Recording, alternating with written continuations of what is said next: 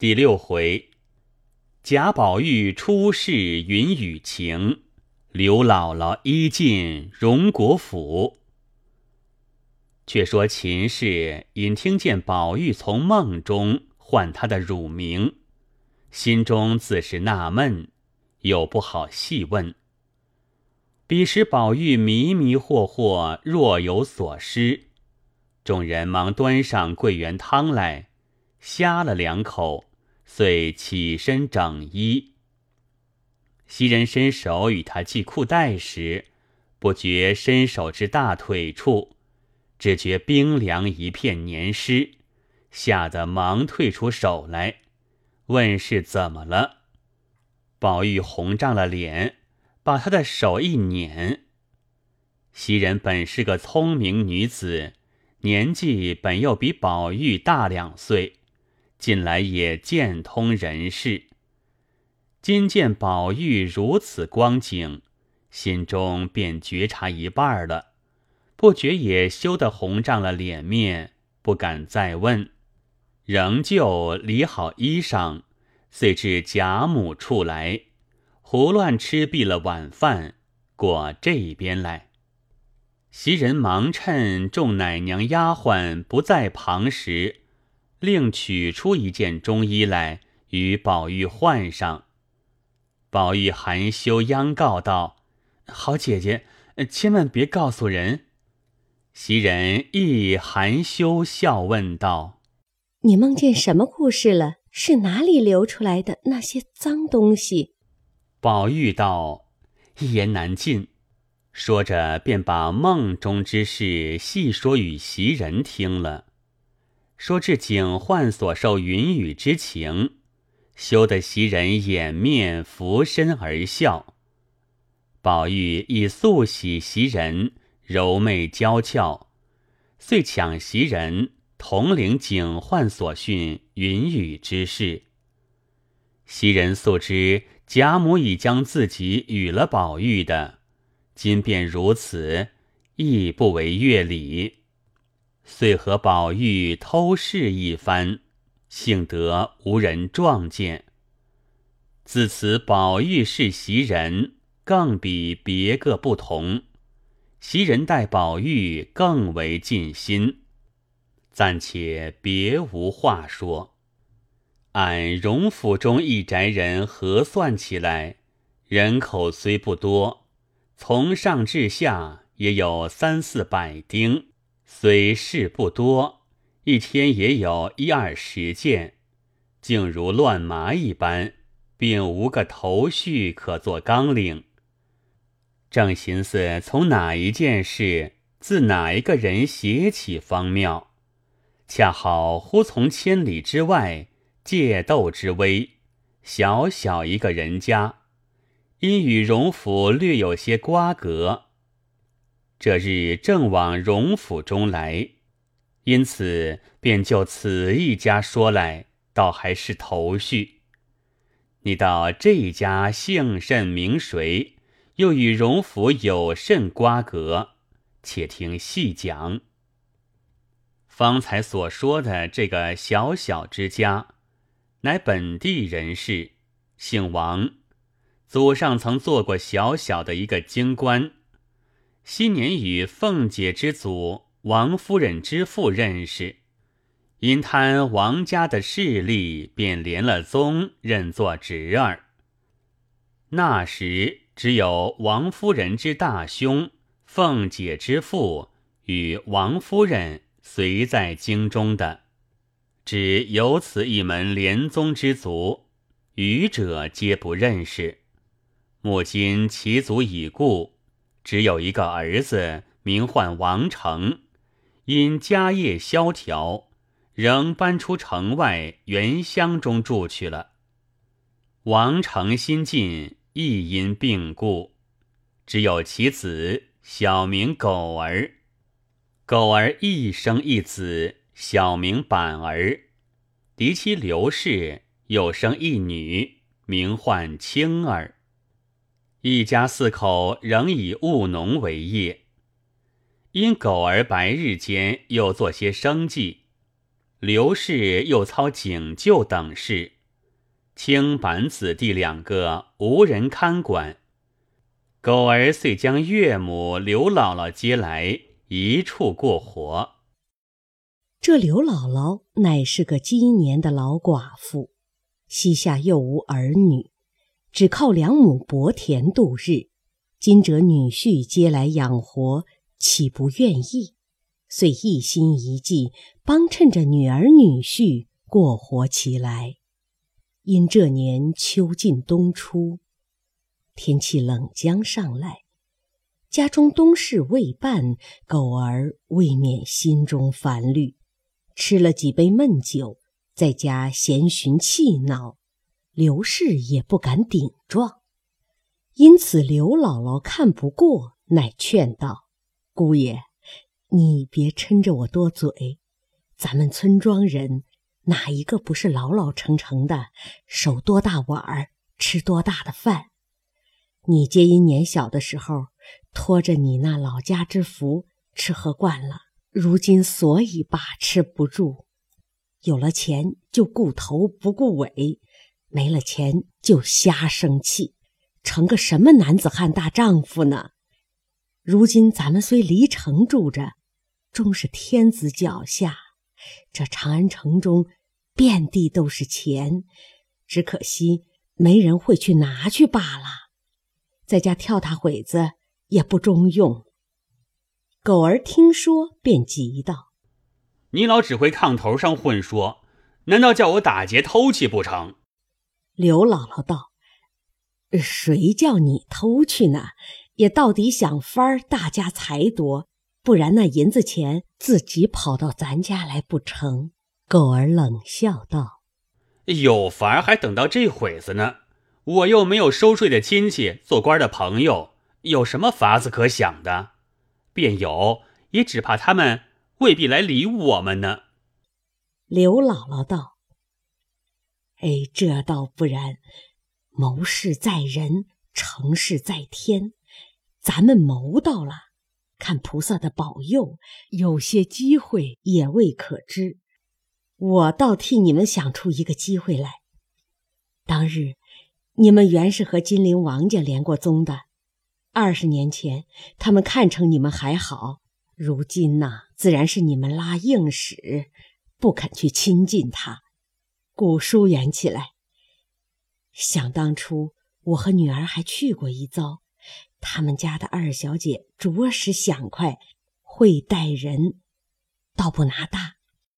如今现是荣国府贾二老爷的夫人，听得说。如今上了年纪，越发怜贫恤老，最爱斋僧敬道，舍米舍钱的。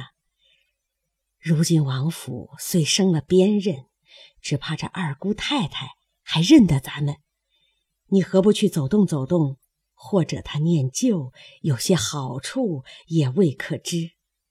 要是他发点好心，把一根汗毛比咱们的腰还粗呢。刘氏一旁接口道：“你老虽说的是，但只你我这样个嘴脸，怎么好到他门上去的？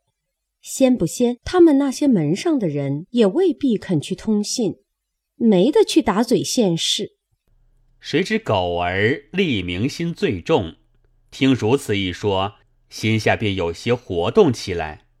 又听他妻子这话，便笑接道：‘姥姥既如此说。’”况且当年你又见过这姑太太一次，何不你老人家明日就走一趟，先试试风头再说。刘姥姥道：“哎呦呦，可是说的，侯门深似海，我是个什么东西？他家人又不认得我，我去了也是白去的。”狗儿笑道：“不妨，我教你老人家一个法子。”你竟带了外孙子板儿，先去找陪房周瑞。若见了他，就有些意思了。这周瑞先时曾和我父亲教过一件事，我们极好的。刘姥姥道：“我也知道他的，只是许多事不走动，知道他如今是怎样，这也说不得了。你又是个男人，有这样个嘴脸，自然去不得。我们姑娘年轻，媳妇子也难卖头卖脚的。倒还是舍着我这副老脸去碰一碰，果然有些好处，大家都有意。便是没银子来，我也到那功夫侯门见一见世面，也不枉我这一生。说毕，大家笑了一回。当晚记忆已定。次日天未明，刘姥姥便起来梳洗了，又将板儿教训了几句。那板儿才五六岁的孩子，一无所知，听见带他进城逛去，便喜得无不应承。于是刘姥姥带他进城，找至宁荣府。来至荣府大门石狮子前，只见簇簇叫马，刘姥姥便不敢过去，且掸了掸衣服，又教了板儿几句话，然后蹭到角门前，只见几个挺胸叠肚、指手画脚的人坐在大板凳上说东谈西呢。刘姥姥只得蹭上来问：“呃，太爷们纳福？”众人打量了他一会，便问：“哪里来的？”刘姥姥陪笑道：“我找太太的陪房周大爷的，呃，烦哪位太爷替我请他老出来。”那些人听了都不愁猜，半日方说道：“你远远的在那墙角下等着，一会子他们家有人就出来的。”内中有一老年人说道：“不要误他的事，何苦耍他？”因向刘姥姥道：“那周大爷已往南边去了，他在后一带住着，他娘子却在家。你要找时，从这边要到后街上后门上去问就是了。”刘姥姥听了谢过，遂携了板儿绕到后门上，只见门前歇着些生意担子。也有卖吃的，也有卖玩耍物件的，闹吵吵，三二十个小孩子在那里厮闹。刘姥姥便拉住一个道：“我问哥一声，有个周大娘可在家吗？”孩子们道：“哪个周大娘？我们这里周大娘有三个呢，还有两个周奶奶，不知是哪一个行当的。”刘姥姥道。是太太的陪房周瑞，孩子道：“这个容易，你跟我来。”说着，跳窜窜的引着刘姥姥进了后门，至一院墙边，只与刘姥姥道：“这就是他家。”又叫道：“周大娘，有个老奶奶来找你呢，我带了来了。”周瑞家的在内听说，忙迎了出来，问：“是哪位？”刘姥姥忙迎上来问道：“好呀，周嫂子。”周瑞家的认了半日，方笑道：“刘姥姥你好呀，你说说能几年呢？我就忘了，请家里来坐吧。”刘姥姥一臂里走着，一臂笑说道：“你老是贵人多忘事，哪里还记得我们呢？”说着来至房中。周瑞家的命雇的小丫头倒上茶来吃着，周瑞家的又问板儿道：“你们都长这么大了？”又问些别后闲话，又问刘姥姥：“今日还是路过，还是特来的？”刘姥姥便说：“原是特来瞧瞧嫂子你，二则也请请姑太太的安，若可以领我见一见更好。”若不能，便借众嫂子转致意罢了。周瑞家的听了，便已猜着几分来意。只因昔年她丈夫周瑞争买田地一事，其中多得狗儿之力。今见刘姥姥如此而来，心中难却其意；二则也要显弄自己的体面。听如此说，便笑说道。姥姥，你放心，大远的诚心诚意来了，岂有个不叫你见个真佛去的呢？论理，人来客至回话，却不与我相干。我们这里都是各占一样。我们男的只管春秋两季地租子，闲时只带着小爷们出门子就完了。我只管跟太太奶奶们出门的事。皆因你原是太太的亲戚，又拿我当个人，投奔了我来，我就破个例，给你通个信去。但只一件，姥姥有所不知，我们这里又不比五年前了。如今太太竟不大管事，都是琏二奶奶管家了。你道这琏二奶奶是谁？就是太太的内侄女，当日大舅老爷的女儿，小名凤哥的。刘姥姥听了，喊问道：“原来是她，怪道呢！我当日就说她不错呢。这等说来，我今儿还得见她了。”周瑞家的道：“这自然的。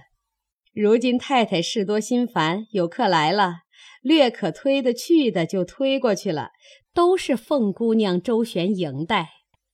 今儿宁可不会太太。”倒要见他一面，才不往这里来一遭。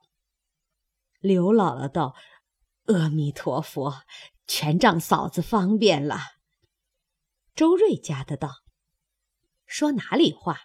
俗语说的，与人方便，自己方便。不过用我说一句话罢了，害着我什么？”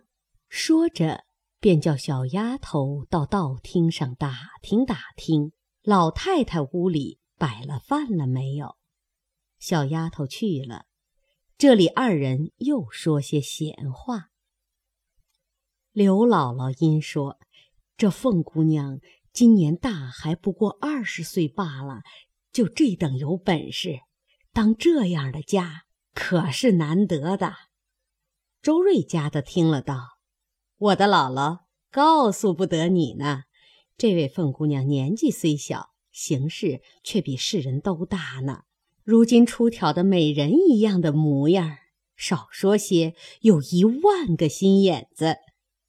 再要赌口齿，十个会说话的男人也说他不过。回来你见了就信了。就这一件，待下人未免太严些个。说着，只见小丫头回来说：“老太太屋里摆完了饭了。”二奶奶在太太屋里呢。周瑞家的听了，连忙起身催着刘姥姥说：“快走，快走！这一下来，他吃饭是个空子，咱们先赶着去。若迟一步，回事的人也多了，难说话。再歇了中觉，越发没了时候了。”说着，一齐下了炕，打扫打扫衣服，又教了板儿几句话。随着周瑞家的逶迤往贾琏的住处来，先到了道厅。周瑞家的将刘姥姥安插在那里，略等一等，自己先过了影壁，进了院门。知凤姐未下来，先找着凤姐的一个心腹通房大丫头，名唤平儿的。周瑞家的先将刘姥姥起出来历说明。又说：“今日大远的特来请安，当日太太是常会的，今日不可不见，所以我带了她进来了。等奶奶下来，我细细回明，奶奶想也不责备我莽撞的。”平儿听了，便做了主意，叫他们进来，先在这里坐着就是了。周瑞家的听了。方出去引他两个进入院来，上了正房台基，小丫头打起猩红粘帘，才入堂屋，只闻一阵香扑了脸来，竟不辨是何气味，身子如在云端里一般，满屋中之物都耀眼争光的，使人头眩目眩。刘姥姥此时唯点头咂嘴念佛而已。于是来至东边这间屋内，乃是贾琏的女儿大姐儿睡觉之所。平儿站在炕沿边，打量了刘姥姥两眼，只得问个好让座。刘姥姥见平儿遍身绫罗，插金戴银，花容玉貌的，便当是凤姐儿了。才要称姑奶奶，忽见周瑞家的称她是平姑娘，又见平儿赶着周瑞家的称周大娘，方知不过是个有些体面的丫头了。于是让刘姥姥和板儿上了炕，平儿和周瑞家的对面坐在炕沿上，小丫头子斟了茶来吃茶。刘姥姥只听见咯当咯当的响声，大有似乎打罗柜筛面的一般，不免东瞧西望的。忽见堂屋中柱子上挂着一个匣子。底下又缀着一个秤砣般一物，却不住的乱晃。刘姥姥心中想着：这是个什么爱物，有甚用呢？正呆时，只听得“当”的一声，又若金钟铜磬一般，不妨倒吓得一眨眼。接着又是一连八九下。方欲问时。只见小丫头子们齐乱跑，说：“奶奶下来了。”周瑞家的与平儿忙起身，命刘姥姥：“只管等着，是时候我们来请你。”说着，都迎出去了。刘姥姥屏声侧耳默后，只听远远有人笑声，约有一二十妇人，衣裙稀疏，渐入堂屋。往那边屋内去了，又见两三个妇人都捧着大漆捧盒进这边来等候。听得那边说了声“摆饭”，渐渐的人才散出，只有伺候端菜的几个人。半日鸦雀不闻之后，忽见二人抬了一张炕桌来，放在这边炕上。桌上碗盘森列，仍是满满的鱼肉在内，不过略动了几样。板儿一见了，便吵着要肉吃。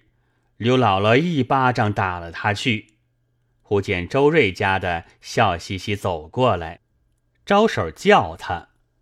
刘姥姥会意，于是带了板儿下炕，至堂屋中。周瑞家的又和他叽咕了一会儿。翻过这边屋里来，只见门外赞同钩上悬着大红撒花软帘，南窗下是炕，炕上大红毡条，靠东边板壁立着一个锁子紧靠背与一个银枕，铺着金心绿闪缎大坐褥，旁边有雕漆弹盒，那凤姐儿家常戴着秋版雕鼠昭君套。围着攒珠乐子，穿着桃红撒花袄，石青克丝灰鼠披风，大红羊皱银鼠皮裙，粉光之艳，端端正正坐在那里，手内拿着小铜火柱，拨手炉内的灰。平儿站在炕沿边，捧着小小的一个田七茶盘，盘内一个小盖钟。凤姐也不接茶，也不抬头，只管拨手炉内的灰，慢慢的问道：“怎么还不请进来？”一面说，一面抬身要茶时，只见周瑞家的已带了两个人在地下站着呢，这才忙欲起身，犹未起身时，满面春风的问好，又趁着周瑞家的怎么不早说？刘姥姥在地上已是拜了数拜，问姑奶奶安。凤姐忙说：“周姐姐，快搀起来，别拜吧，请坐。我年轻，不大认得，可也不知是什么辈数，不敢称呼。”周瑞家的忙回道：“这就是我才回的那姥姥了。”凤姐点头，刘姥姥已在炕沿上坐了。板儿便躲在背后，百般的哄他出来作揖，他死也不肯。凤姐儿笑道：“哎呦，亲戚们不大走动，都疏远了。知道的呢，说你们气厌我们不肯常来；不知道的那起小人，还只当我们眼里没人似的。”刘姥姥忙念佛道：“我们家道艰难，走不起，来了这里没得给姑奶奶打嘴，就是管家爷们看着也不像。”凤姐笑道：“这话没得叫人恶心，不过借赖着祖父虚名，做了穷官，谁家有什么？不过是个旧日的空架子。俗语说。”朝廷还有三门子穷亲戚呢，何况你我？说着，又问周瑞家的回了太太了没有？周瑞家的道：“如今等奶奶的示下。”凤姐道：“你去瞧瞧，要是有人有事就罢，得闲儿呢就回，看怎么说。”周瑞家的答应着去了。这里，凤姐叫人抓些果子与板儿吃，刚问些闲话时，就有家下许多媳妇管事的来回话。平儿回了，凤姐道：“我这里陪客呢，晚上再来回。若有很要紧的，你就带进来现办。”平儿出去了一会儿，进来说：“我都问了，没什么紧事，我就叫他们散了。”凤姐点头，只见周瑞家的回来，向凤姐道：“太太说了，今日不得闲，二奶奶陪着便是一样。多谢费心想着，白来逛逛呢便罢。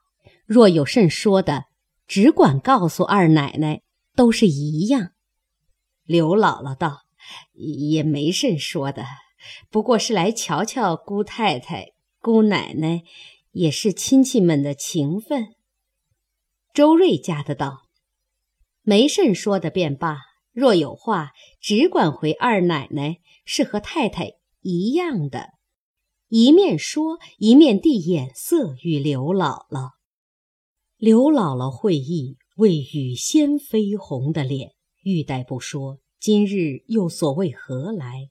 只得忍耻说道：“哎，哎。”嘿嘿嘿，论里今儿初次见姑奶奶，却不该说，只是大远的奔了您老这里来，也少不得说了。刚说到这里，只听二门上小厮们回说：“东府里的小大爷进来了。”凤姐忙指刘姥姥：“不必说了。”一面便问：“你荣大爷在哪里呢？”只听一路靴子脚响，进来了一个十七八岁的少年，面目清秀，身材俊俏，青裘宝带，美服华冠。刘姥姥此时坐不是，立不是，藏没处藏。凤姐笑道：“你只管坐着，这是我侄儿。”刘姥姥方扭扭捏捏的在炕沿上坐了。贾蓉笑道：“我父亲打发我来求婶子，说上回老舅太太给婶子的那架玻璃炕瓶，明日请一个要紧的客，借了略摆一摆就送过来。”凤姐道：“说迟了一日，昨儿已经给了人了。”贾蓉听着，嘻嘻的笑着，在炕沿上半跪道：“啊，婶子若不借，又说我不会说话了。”又挨一顿好打呢，婶子只当可怜侄儿吧。凤姐笑道：“哼，也没见你们王家的东西都是好的不成？你们那里放着那些好东西，只是看不见，偏我的就是好的。”贾蓉笑道：“哪里有这个好呢？只求开恩吧。”凤姐道：“若碰一点儿。”你可仔细你的皮。因命平儿拿了楼房的钥匙，传几个妥当人抬去。贾蓉喜得眉开眼笑，说：“我亲自带了人拿去，别由他们乱碰。”说着，便起身出去了。这里凤姐忽又想起一事来，便向窗外。叫荣哥回来。贾蓉忙附身转来，垂手侍立，听阿凤指示。那凤姐只管慢慢的吃茶，出了半日的神，又笑道：“罢了，你且去吧，晚饭后你来再说吧。这会子有人，我也没精神了。”贾蓉应了一声，方慢慢的退去。这里刘姥姥心神方定，才又说道：“今日我带了你侄儿来，也不为别的，只为他老子娘在家里，连吃的都没有。如今天又冷了，越想没个盼头，只得带了你侄儿奔了您老来。”说着，又推板儿道。你那爹在家怎么教你来？打发咱们做啥事来？只顾吃果子嘞。凤姐早已明白了，听他不会说话，阴笑指道：“呵呵呵不必说了，我知道了。”因问周瑞家的这姥姥不知可用了早饭没有？刘姥姥忙说道：“一早就往这里赶嘞，哪里还有吃饭的功夫嘞？”凤姐听说，忙命快传饭来。一时，周瑞家的传了一桌客饭来，摆在东边屋内。过来带了刘姥姥和板儿过去吃饭。凤姐说道：“周姐姐，好生让着些儿，我不能陪了。”于是过东边房里来，又叫过周瑞家的去，问他才回了太太说了些什么。周瑞家的道。太太说：“他们家原不是一家子，不过因出一姓，当年又与太老爷在一处做官，偶然连了宗的。这几年来也不大走动。当时他们来一遭，却也没空了他们。今儿既来了，瞧瞧我们，是他的好意思，也不可减慢了他。便是有什么说的，叫奶奶裁夺着就是了。”凤姐听了，说道：“我说呢，既是一家子，我如何连影儿也不知道？”说话时，刘姥姥已吃毕了饭，拉了板儿过来，舔舌咂嘴的道谢。凤姐笑道：“且请坐下，听我告诉你老人家，方才的意思我已知道了。若论亲戚之间。”原该不等上门来，就该有照应才是。但如今家内杂事太烦，太太见上了年纪，一时想不到也是有的。况是我近来接着管些事，都不知道这些亲戚们。二则外头看着虽是烈烈轰轰的，殊不知大有大的艰难去处。说与人。也未必信吧。今儿你既老远的来了，又是头一次见我张口，怎好叫你空回去呢？可巧，昨儿太太给我的丫头们做衣裳的二十两银子，我还没动呢。你若不嫌少，就暂且先拿了去吧。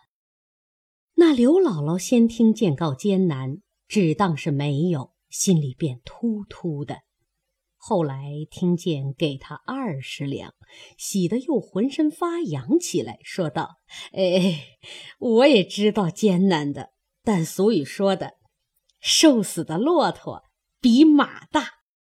凭他怎样，您老拔根汗毛，比我们的腰还粗呢。”周瑞家的见他说的粗鄙，只管使眼色指他。凤姐看见，笑而不睬。只命平儿把昨儿那包银子拿来，再拿一吊钱来，都送到刘姥姥的跟前。凤姐乃道：“这是二十两银子，暂且给这孩子做件冬衣吧。若不拿着，就真是怪我了。这钱雇车坐吧。改日无事，只管来逛逛，方是亲戚们的意思。天也晚了，也不虚留你们了。”到家里该问好的问个好吧。一面说，一面就站了起来。刘姥姥只管千恩万谢的拿了银子钱，随了周瑞家的来至外面。周瑞家的道：“我的娘啊，你见了他怎么倒不会说了？开口就是你侄儿。我说句不怕你恼的话，便是亲侄儿，也要说和软些。荣大爷才是他的正经侄儿呢。”他怎么又跑出这么一个侄儿来了？刘姥姥笑道：“我的嫂子，我见了他，心眼里爱还爱不过来，哪里还说得上话来呢？”二人说着，又到周瑞家做了片时，刘姥姥便要留下一块银子与周瑞家孩子们买果子吃。周瑞家的如何放在眼里，执意不肯。刘姥姥感谢不尽，仍从后门去了。正是得意浓时一接济，受恩深处胜亲朋。